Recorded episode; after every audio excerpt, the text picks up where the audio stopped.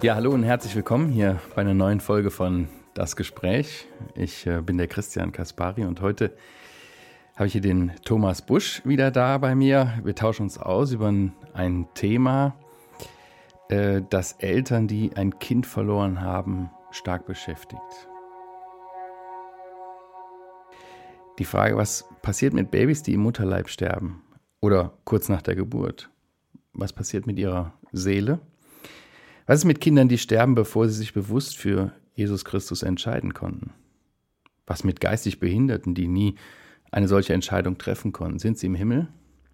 Viele Fragen, die ich mitgebracht habe, Thomas. Und äh, ja, wir wollen uns heute in diesem Podcast mit diesen Fragen auseinandersetzen und schauen, was die Bibel dazu sagt. Ähm, Thomas, möchte ich ganz direkt fragen, was passiert mit sogenannten Sternenkindern, also Kindern, die ja nie das Licht der Welt erblickt haben oder Kinder, die jung sterben. Gibt die Bibel uns da irgendwie eine Antwort? Ja, das tut sie. Sie sind im Himmel. Kurz und bündig. Ja, ich denke, dass es so deutlich sehen, dass wir es deutlich so sehen können in der Bibel und dass die Bibel uns da auch klare Punkte aufzeigt, ähm, wie wir oder wo Verstorbene und nie geborene Kinder oder auch junge Kinder oder aber auch Erwachsene, die nie eine geistige Reife erlangt haben, sind. Sie sind bei ihrem Gott im Himmel in seiner Gegenwart und völlig gesund und frei von allen Nöten. Woran mache ich das fest oder woher kommt meine Gewissheit? Ich möchte mich einzig allein dort auf die Bibel beziehen und ich denke, wir sehen ja mindestens zwei gute Hinweise, Punkte in der Bibel, die uns deutlich machen, ja, Kinder, ob ungeboren oder zu jung für eine konkrete Entscheidung, sind bei Gott im Himmel. Einmal lesen wir in 2 Samuel 12 eine Aussage von David, der ein Kind verloren hat. Und dort heißt es in 2 Samuel 12, Vers 23, jetzt aber, da es tot ist, wozu sollte ich denn fasten? Kann ich es etwa noch zurückbringen? Ich gehe einmal zu ihm, aber es wird nicht zu mir zurückkommen. David hat ein Kind verloren und er hat Gott um Gnade gebeten, dass er das Kind am Leben lässt. Er hat gefastet und gebetet in der Zeit eine Woche lang, aber Gott hat es ähm, sterben lassen. Und als es gestorben war, hat David sich gewaschen und hat gegessen. Das war früher so ein Zeichen während des Fastens, ähm, dass man sich ganz dieser Sache hingibt, diesem Gebet und diesem Ringen um Gnade. Und als das Kind gestorben ist, ist er aufgestanden und hat verstanden, ja, Gott hat geredet. Und er war sich völlig bewusst, ich werde mein Kind wiedersehen. Woher hat er diese Gewissheit? Weil er wusste, dass er ein Kind Gottes ist, er selber wird einmal bei Gott sein er hatte diese Heilsgewissheit, diese Heilssicherheit. Und es war ihm völlig klar, dass dieses Kind, was unschuldig war, was nicht entscheiden konnte, auch bei Gott ist. Und soher konnte er wissen, ich bin bei Gott und ich werde mein Kind wiedersehen. Und das hat ihm Freude oder Frieden gegeben in seinem Herzen. Äh, du hattest aber noch ein zweites, noch ein zweites äh, Argument, noch einen zweiten Punkt. Kannst du den auch noch nennen? Ja, wir, wir sehen einmal vielleicht noch ganz konkret auch mal nochmal zu David, dass er in dem Verlust um seinen, seinen Sohn Absalom, der ihm nachgestellt hat, der ihn vom Thron stürzen wollte, der ihn umbringen wollte, der im vollen Bewusstsein und sündigen Verhalten gehandelt hat, dass er als Absalom stirbt, als er als David von dem Tod seines Sohnes Absalom hört, dass er völlig anders trauert, dass er niedergeschlagen ist, weil er weiß, Absalom ist verloren. Er hat keine Umkehr, keine bewusste Buße getan und er wird ihn nicht wiedersehen. Und so sehen wir zwei unterschiedliche Verhalten in dem Bewusstsein, dass David schon weiß, das kleine, unschuldige, unmündige Kind wird er wiedersehen, weil es sich nicht für oder gegen Gott entscheiden konnte. Aber bei Absalom ist das anders und er ja, trauert. Ein erwachsener Sohn äh, war und sich äh, gegen ihn gestellt hat, ihm nachgestellt hat und ihm viel Mühe und Schmerz bereitet hat. Ne? Also der sehr wohl verantwortlich war für sein Handeln als erwachsener genau. Mensch. Ja. und sich bewusst auch gegen Gott aufgelehnt hat. Genau. Und das schmerzt ihn so in seinem Herzen, dass er wirkliche Not und Trauer erleidet. Aber ein zweiter Punkt, wo ich darauf hinaus wollte noch, das war einfach, wenn wir sehen, wie der Herr Jesus mit Kindern umgeht und, und welche Aussagen er in Bezug auf Kinder trifft, dann dürfen wir daraus schließen, dass, dass Kinder, dass Unmündige, auch geistig behinderte Erwachsene und Ungeborene eben beim Tod in Gottes Gegenwart, in Gottes Herrlichkeit im Himmel sein werden. Wenn wir in Matthäus 18 zum Beispiel die Begebenheit lesen, wie Kinder zu dem Herrn Jesus kommen und wie er ihnen dort antwortet, dann können wir sehr wohl daran erkennen, dass Kinder, die nicht mündig sind, die, wo wir auch aufgefordert werden, wie Kinder zu werden letztendlich, dass sie eine ganz besondere Stellung bei Gott haben. Wir lesen dort in Matthäus 18, Vers 3, Wahrlich, wahrlich, ich sage euch, wenn ihr nicht umkehrt und werdet wie die Kinder, so werdet ihr keinesfalls in das Reich der Himmel hineinkommen. Jesus fordert uns Erwachsene auf, wie Kinder zu werden. In dieser Reinheit, in dieser Offenheit Gott gegenüber. Und in Vers 14, äh, in Matthäus 19, Vers 14 trifft er eine Aussage, die sehr relevant ist in diesem Blick. Da segnet er Kinder.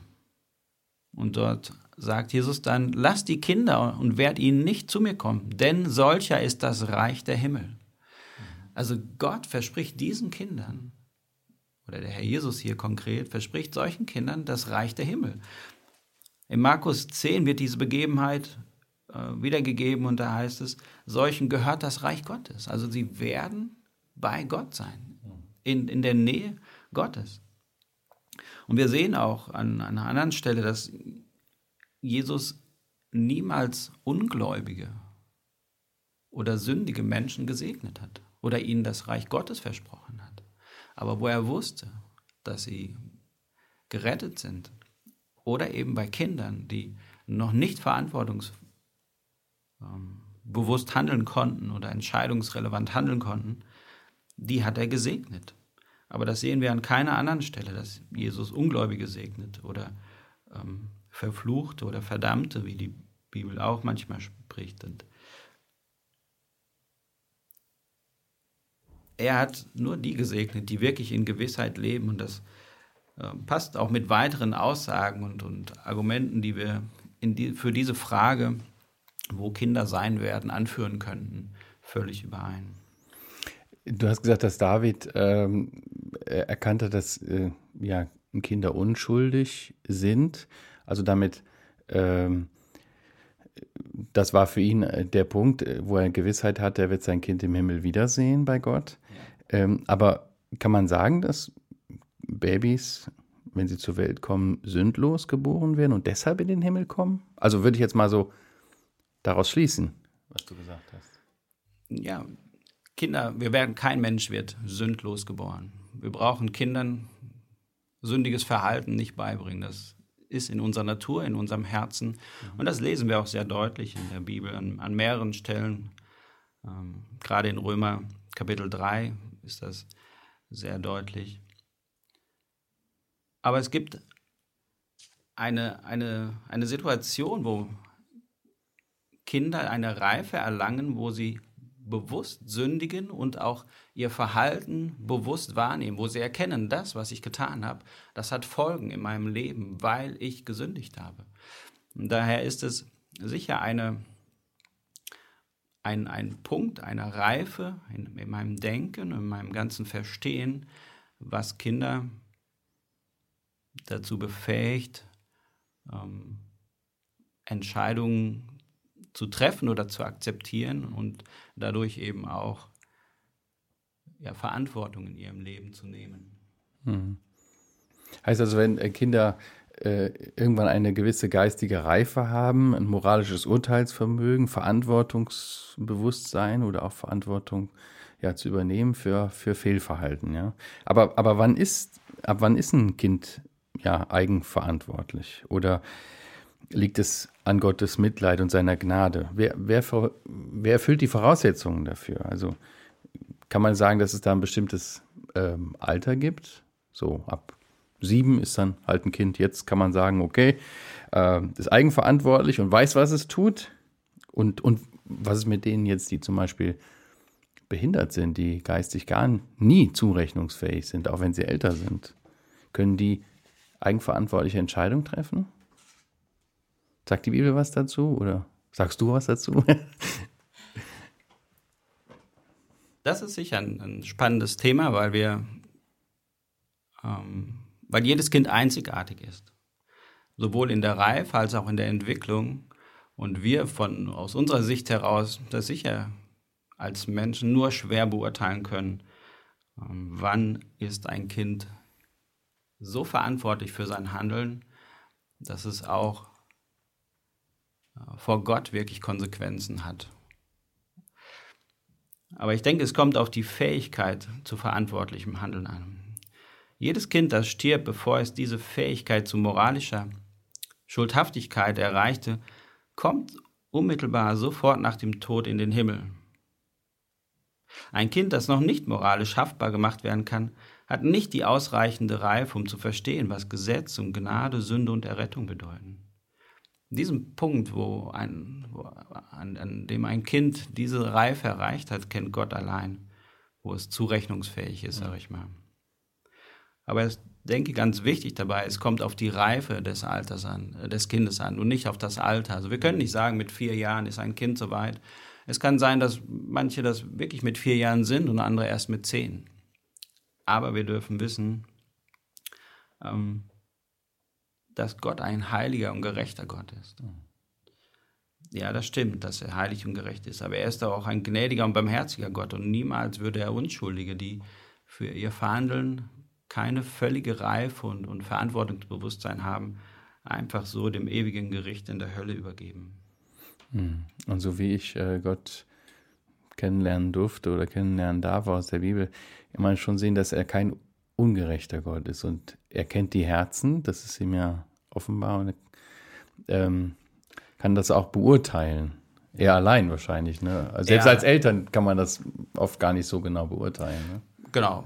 Das, wir sehen sicher manchmal, dass, dass ein, ein Prozess da ist, wo Kinder mehr und mehr Verantwortung übernehmen und auch manche Dinge erkennen. Aber wann wirklich dieser Punkt da ist, wo sie auch vor Gott für ihr Handeln verantwortlich sind, das war allein weiß Gott.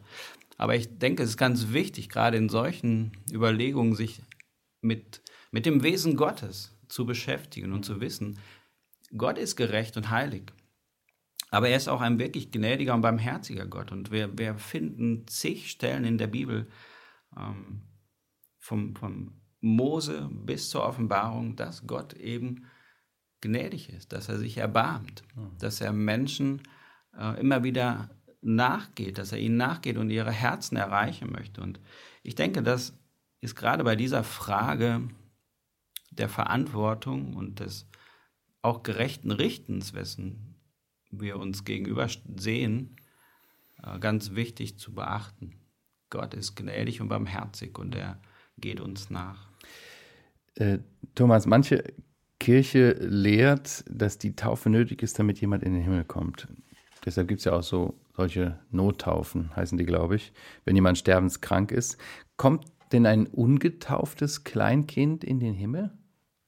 Ja. Die Taufe ist nicht heilsentscheidend. Okay. Der, nach dem biblischen Befund haben sich Menschen taufen lassen, gerade im Neuen Testament in dem Brief, in der Apostelgeschichte, wenn wir das lesen, die eine bewusste Entscheidung für Jesus Christus getroffen haben, die Vergebung ihrer Sünden erlernt haben. Und auf dem Gehorsam hin gegenüber dem Herrn Jesus haben sie sich taufen lassen. Und das ist das Entscheidende. Es kommt nicht auf das Dazutun von Menschen oder Institutionen an, sondern auf die bewusste Entscheidung, die ein Mensch für Christus getroffen hat. Und daher ist die Taufe nicht heilsentscheidend und auch nicht getaufte Kinder werden beim ihrem Gott im Himmel sein. Mhm. Sofort im Himmel, das ist ja auch ein echter Trost, gerade für, für Eltern. Ähm, werden die Eltern ihr Kind dann wiedersehen? ja, wenn sie selbst die rettende Gnade erkannt und angenommen haben, wenn sie eine Beziehung, eine lebendige Beziehung zu Jesus Christus haben, werden sie da sein, wo ihre Kinder sind. Wie David das schon gesagt hat. Und wir müssen uns deutlich machen, jeder Mensch ist aufgrund der Sünde von Gott getrennt. Und, und Gott hat das in seiner Gnade gesehen und, und in seiner Liebe zu uns Menschen hat er das. Deswegen ist Jesus gekommen, um uns diese, diesen Rettungsweg aufzuzeigen, diese, diese Trennung von Gott zu beheben. Dafür ist Jesus Mensch geworden und er ist freiwillig im Gehorsam Gott gegenüber ans Kreuz gegangen, um für unsere Sünden zu bezahlen, zu sühnen. Sühnen ist sicher ein, ein schwieriges Wort, aber die Bibel nennt es so und hat einmal den Aspekt des dafür Bezahlens, dass Wiedergutmachung getan wird, auf der anderen Seite eben auch, dass der Zorn Gottes getragen wird, beseitigt wird, die Strafe getragen wird. Und das hat Jesus für uns getan. Wir hätten das nicht tun können. Und dann ist Jesus gestorben, nachdem er das getan hat am Kreuz und ist auferstanden am dritten Tag und ist heute bei dem Vater im Himmel und verwendet sich für uns. Und das ist so ein Trost, wenn wir das verstanden haben, wenn wir das Evangelium, diese frohe, rettende, rettende Botschaft von Christus verstanden haben, dann dürfen wir sehen, Gott und Jesus verwenden sich für uns, um uns auch in unserem Leben, in all unseren Nöten, auch gerade in solchen traurigen Zeiten, wo wir über den Tod von Kindern nachdenken, wirklich zu begleiten und zu trösten. Hm. Stichwort Tod von Kindern, wenn man sich überlegt, äh, in einer Zeit, in der wir uns befinden, immens hohe Abtreibungszahlen, wenn man sich das vor Augen führt, da stellt sich vielleicht der eine oder andere auch die Frage, ähm, sind das alles schon Menschen oder nur Zellklumpen? Thomas, wann, wann beginnt das Leben? Was sagst du dazu? Oder was sagt die Schrift? Also der Mensch ist Mensch von Anfang an. Anfang? Von Anfang an. Im Zeitpunkt im, oder im Augenblick der Verschmelzung von, von menschlicher Ei- und Samenzelle beginnt die Lebensgeschichte eines Menschen. Einer einmaligen, einzigartigen Person, deren menschliches Wesen sich zu keinem Zeitpunkt der Entwicklung ändern wird. Was sich ändert, ist das Erscheinungsbild. Ein, ein Greis sieht anders aus als ein Säugling. Ja, klar. Oder in dem Stadium, wo wir beide sind. Aber die erste Erscheinungsform des Menschen ist die befruchtete Eizelle. Alle Merkmale, alle Eigenschaften einer Person, wie Augenfarbe, die Haarfarbe, die endgültige Körpergröße, sind bereits in diese einmalige Eizelle, befruchtete Eizelle eingeprägt. Ein Fötus ist deshalb kein tierähnliches Wesen. Er ist kein Zellklumpen und kein Schwangerschaftsgewebe, sondern ein winzig kleiner, aber vollständiger Mensch. Hm, ist schon genial, ne? Ja. Ja, Antwort ist klar. Ähm, so manche Mutter fühlt sich am Tod ihres Kindes schuldig, auch wenn sie nichts falsch gemacht hat. Hm, was kann da ihr Trost sein? Ich denke, wenn wir darüber nachdenken, was wir jetzt gerade schon miteinander besprochen haben und uns bewusst machen, wo das Kind ist, dann darf es gerade bei diesem Blick, dass das Kind bei Gott in der Herrlichkeit ist, frei von jeglicher Not, ein wirklicher Trost sein. Wenn die Mutter, wenn wir uns vorstellen, dass das Kind Freude erleben darf und das ewig, dass es keine irdischen Nöte, Kämpfe, wie wir oft erleben oder vielleicht auch Hunger und, und mehr Entbehrung erlebt, erleben müssen, dass dem Kind das erspart bleibt. Sich in diesem Bewusstsein für das Kind zu freuen, nicht nur über den, über den eigenen Verlust zu trauern, sondern auch für das Kind zu denken oder sich für das Kind zu freuen. Und es, die Mutter darf sich oder die Eltern dürfen sich bewusst machen, das Kind ist in der Nähe Gottes, frei von allen Begrenztheiten. Und noch ein Aspekt. Das Kind will ganz sicher nicht zurück. Hm. Denn es lebt in der Herrlichkeit, hm. wozu es geschaffen wurde, letztendlich auch. Hm. Und doch ist der Verlust eines Kindes, von denen die zurückbleiben, eine unglaublich leidvolle Erfahrung. Ähm, und viele betroffene Eltern, das habe ich ähm, auch schon an Menschen gesehen, fragen sich, wie Gott es zulassen konnte. Warum er nicht eingegriffen hat, warum er nicht geholfen, warum er nicht gerettet hat vor dem, vor dem Tod. Gibt die Bibel da eine Antwort? Ich denke, sie gibt nicht direkt eine Antwort. Auf den individuellen Fall. Ja. Mhm. Bei all dem müssen, müssen wir beachten und bedenken, Gott ist völlig souverän, heilig und gerecht in seinem ganzen Handeln. Und er ist uns Menschen, seinen Geschöpfen, keine Rechenschaft für irgendetwas schuldig. In keinster Weise.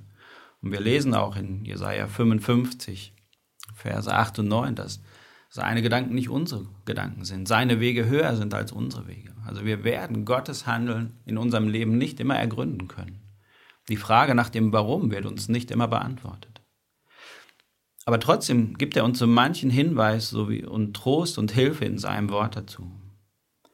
Und ja, wenn wir uns mit seinem Wesen beschäftigen, wenn wir erkennen, wie er ist oder was er ist und wer er ist, seine Größe, seine Allmacht, aber auch gerade dass er Liebe ist, dass er Trost ist, dass er Hoffnung ist, dann, dann dürfen wir etwas von, diesem, von dieser Hilfe, die Gott uns schenkt, auch in Zeiten solcher Not erkennen. Und wenn wir, wenn wir ihm vertrauen, dass er uns wirklich liebt, auch wenn er uns in solche Situationen hineinstellt, wenn er uns damit ja, belastet oder ähm, herausfordert, so dürfen wir wissen, er ist Liebe.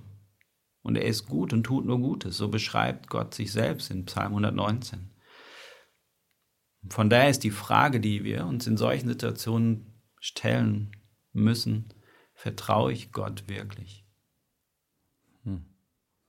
Das ist also vor allen Dingen eine Frage des Vertrauens, des Glaubens, des, äh, dass Gott es gut meint. Ja. Hm.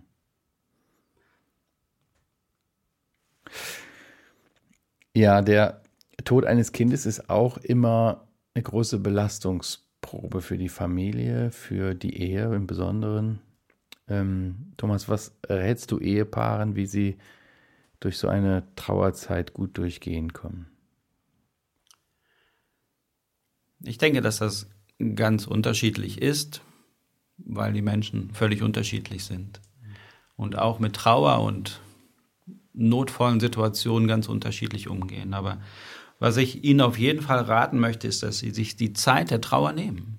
Dass Sie wirklich trauern und, und ähm, diese, diesen Verlust, den Sie erlebt haben, einfach auch Gott bringen. Wir dürfen Gott auch unsere Not hinausschreien und ihm das vor die Füße werfen. Ich denke, dass es ganz wichtig ist, dass offene Gespräche, wo Gefühle auch Ausdruck verleiht bekommen dürfen, äh, getan, gesprochen werden, wo ein, ein Miteinander stattfindet in der Familie, in, zwischen, den, zwischen Vater und Mutter, aber auch mit Freunden. Dass sie dort wirklich ähm, die Dinge nicht verdrängen, sondern den Verlust, den sie erlebt haben, benennen. Ja. Aber auch vielleicht ganz konkrete, bewusste Entscheidungen zu treffen, sich in, in dieser wirklich so schweren und traurigen Situation ganz bewusst auch Jesus auszuliefern. Auch diese, diese Not und diese Herausforderung aus Gottes Hand zu nehmen. Egal, ob die Gefühle in dem Moment mitkommen, das werden sie ganz sicher nicht. Aber wenn wir uns klar sind, wenn wir uns bewusst sind, mit wem wir es zu tun haben, wer bei uns ist, wer uns hält und wer uns tröstet, dann dürfen wir auch ganz bewusst ihm sagen, hier bin ich, hier sind wir. Hilf du uns jetzt und wir nehmen das aus deiner Hand, weil wir wissen, du bist ein guter Gott und hast uns lieb. Ich denke, es ist auch ganz wichtig, dass sie sich bewusst machen, dass es auch in der nächsten Zeit immer wieder ein Auf und Ab geben wird. Mhm. Dass die Gefühle mich auf einmal wieder übermannen. Ich kenne das aus eigenen Situationen, wo wir wirklich traurig waren und wo es auf einmal so Auslöser gegeben hat. ähm, durch ein Bild oder durch ein Geräusch oder durch einen Geruch. Und wir waren auf einmal wieder in so einer traurigen Situation und wir konnten, ich konnte selber meine Gefühle nicht mehr bändigen und musste weinen. Und ja, das sind Zeiten, die werden kommen, aber auch dann wird Gott uns begleiten. Davon müssen wir uns nicht irritieren lassen, dass sowas immer wieder auch passieren wird. Und auch vielleicht gerade im Rückblick auf die Frage, die wir vorbesprochen haben. Römer 8, Vers 28 gilt auch in solchen Situationen, auch wenn das sicher eine, eine schwierige und herausfordernde Aussage Gottes ist, aber wir lesen dort, wir wissen aber, dass denen, die Gott lieben, alle Dinge zum Guten mitwirken. Denen, die nach seinem Vorsatz berufen sind. Wir, ja, Gott hat ein Ziel, Gott hat einen Plan mit jedem Einzelnen von uns. Und er geht auch manchmal durch Täler. Aber er ist trotzdem da und, und er hat trotzdem ein, etwas Gutes in unserem Leben vor, trotz dem, Not, dem Leid und der Not. Oder besser gerade wegen der Not und dem Leid. Und Gott steht zu seinem Wort und er sagt uns in 1. Korinther 10, Vers 13, dass er uns nicht überfordern wird, sondern mit der Herausforderung, mit der Not auch einen Ausgang schaffen wird. Und er wird diesen Weg mit uns gemeinsam gehen. Aber ich glaube, dass auch fünf konkrete Punkte da den trauernden und leidenden Eltern helfen können. Das ist einmal auch, wie ich das schon angedeutet habe, eine bewusste Entscheidung, diese Situation anzunehmen, aber sich dann auch ganz bewusst die Freude, die wir in Christus haben dürfen, daran zu erinnern. Du meinst an diese Freude in Christus zu erinnern? Genau, dass mhm. wir uns an diese Freude in Christus erinnern, dass auch in dieser notvollen Zeit, dass wir uns daran ganz neu bewusst machen, Christus ist da und er ist die Freude in unserem Leben, auch gerade in solchen Zeiten. Ein anderer Punkt ist, dass wir geduldig auf Gottes Wirken warten, dass wir uns ihm wirklich ganz ausliefern und darauf vertrauen, dass er uns auch wieder auf ja, grüne Weiden führt, wo Freude und Trost wirklich deutlich wird. Wir können uns daran erinnern, dass Gottes Weisheit in allen Dingen zu erkennen ist und dass er keine Fehler macht ganz konkret auch dem, dem Willen Gottes hingeben. Und letztendlich auch ein, ein vertrauendes Herz in, in Gottes Gnade und Güte. Ich denke, das sind Punkte, die, wenn wir diese ganz bewusst angehen, wenn wir uns dort ganz bewusst auch mit beschäftigen, dann wird dieser, dieses Leid, was wir erleben, in, in Reife und Wachstum und in Verherrlichung Gottes verwandeln. Ja, Thomas, du hast gesagt, ähm, ganz wichtig, dass man als äh, Ehepaar und auch in der Familie redet, aber auch mit Freunden, um das zu verarbeiten. Ähm, für manche unserer Zuhörer kennen vielleicht betroffene Eltern, sind Freunde von solchen betroffenen Personen. Ähm, und die stellen sich die Frage, wie, wie kann man trösten? Wie kann man, wie kann ich meinen Freunden, die das erlebt haben, helfen? Ja, das ist eine gute Frage, denn ich glaube, Freunde oder auch gerade Glaubensgeschwister sind in solchen Zeiten der Not so wichtig. Oft tendieren wir dazu, aus Angst etwas Falsches zu sagen und zu machen, lieber gar nicht hinzugehen und Menschen in ihrer Not alleine zu lassen. Aber das müssen wir nicht. Ich glaube, wenn wir Not und Traurigkeit überhaupt nicht kleinreden, sondern sie beim Namen nennen, überhaupt nicht verschweigen, dann ist das etwas, was auch aus den, den Betroffenen heraus laufen kann und nicht sich aufstaut und, und Not bereitet. Aber dabei dürfen wir auch für die, die wirklich leiden, die Realität im Auge behalten. Dass wir uns nicht verrennen in irgendwelche Dinge, sondern wirklich schauen, wo, wo ist die Realität, was sind Dinge, die relevant sind. Ein anderer Punkt ist sicher, offen und ehrlich über den Verlust zu sprechen. Über die Trauer, über das Leid und die auch ermutigen anzunehmen, diese Situation und auch den Verlust. Ich muss dabei an Hiob denken und als seine Freunde da waren. Und in der ersten Zeit, in den ersten Tagen haben sie diese Leiden, die er erlebt hat, den Verlust seiner Familie, seines ganzen Lebens letztendlich, einfach stillschweigend mit erduldet. Sie haben ihn einfach zusammen ausgehalten. Sie haben ihn nicht alleine gelassen und haben das zusammen durchlebt. Oder ist auch ganz wichtig, dass Freunde und Geschwister wirkliche Hoffnung in Christus aufzeigen. Zurück auf, auf Gottes Aussagen der Bibel äh, weisen und auch das Wiedersehen mit dem Kind, wenn lebendige Hoffnung bei den Eltern da ist, deutlich machen, dass sie ihr Kind mit Freude und ewiger Herrlichkeit wiedersehen werden. Aber ich denke auch ganz praktische Unterstützung ist in solchen notvollen Zeiten angebracht, wie für die Familie zu kochen mhm. oder das Haus zu putzen, Besorgung zu erleben, äh, übernehmen oder andere Kinder zu betreuen, damit auch die Eltern mal für sich Zeit haben und Dinge besprechen und bedenken können und so weiter. Da gibt es sicher keine Grenzen. Ein weiterer sicher ganz wichtiger und relevanter Punkt ist, mit den Trauernden zu beten und für sie zu beten. Ihnen auch immer wieder Gottes Liebe ähm, aufzuzeigen, ihnen vorzulesen, was Gott über sich selbst und über solche Zeiten sagt.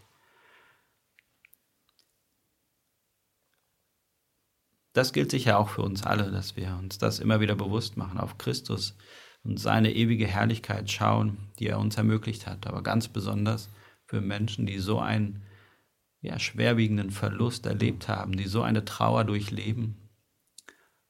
Aber wir haben eine Hoffnung, die darüber hinausgeht, die nicht an das Irdische, an das zeitlich Begrenzte gebunden ist, sondern wir dürfen wissen, hier geht es um die Ewigkeit und die ist frei von jeglicher Not, von jeder Trauer. Und darauf dürfen wir uns freuen. Ja, da sind wir schon am Ende. Vielen Dank dir, Thomas, für deine Ausführungen, was die Schrift sagt und auch für deine vielen Tipps. Ähm, die Bibelstellen, die du genannt hast und äh, weitere Infos findet ihr in den Show Notes. Wir sagen an dieser Stelle vielen Dank fürs Zuhören. Bis zum nächsten Mal.